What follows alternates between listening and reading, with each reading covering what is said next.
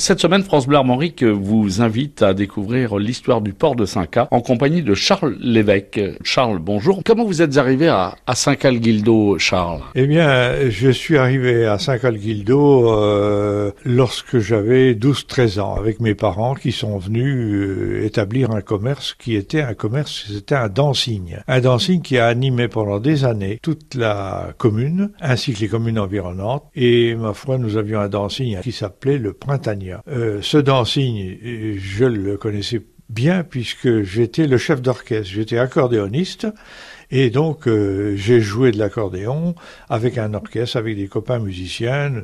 Nous, nous faisions toute la saison. Ça animait tout le pays pendant X années jusqu'à mon départ au service militaire à l'âge de 21 ans. Alors on peut, sans indiscrétion, Charles, connaître votre âge aujourd'hui? J'ai 85 ans. Vous n'êtes pas originaire de Saint-Cas, vous êtes originaire de la région. Je suis originaire de Pludino.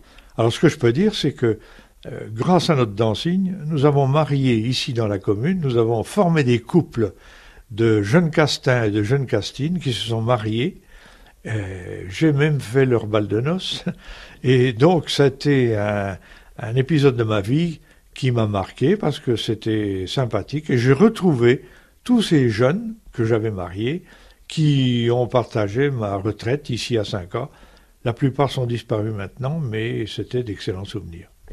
Alors, vous vous souvenez de la première fois où vous avez vu le port de 5 ans? Oui, bien sûr, parce que j'y allais au port avec euh, ma fiancée de l'époque, euh, qui était Castine, et dont le grand-père avait un, a eu un bateau au port. Et ce bateau, euh, c'était un bateau de pêche qui faisait également la sortie en mer pour promener les belles dames de Saint-Car qui venaient en vacances et qui cherchaient des excursions.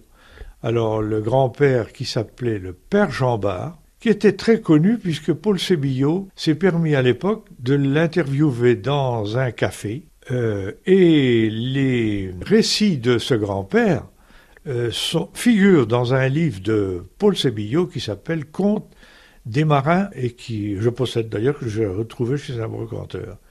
Alors le port, eh bien, ma foi j'y allais euh, avec ma bicyclette parce que c'était un petit port charmant où les jeunes amoureux allaient sur le sable, on était tranquille, plus tranquille que sur la grande plage. Aujourd'hui, le port n'a rien à voir, n'a plus rien à voir avec euh, ce que vous avez connu, mais c'était un port où, on, pouvait pratiquer la pêche, on pouvait faire plein de choses. Oui, bien sûr. Euh, il y avait la pêche, euh, bien sûr, avec les bateaux, mais quand la marée était basse, c'était aussi un excellent lieu de pêche, puisque le rocher de Becron, Cannevé, c'était des rochers qui étaient entourés par la mer à marée montante, mais à marée basse, vous pouviez y aller à pied.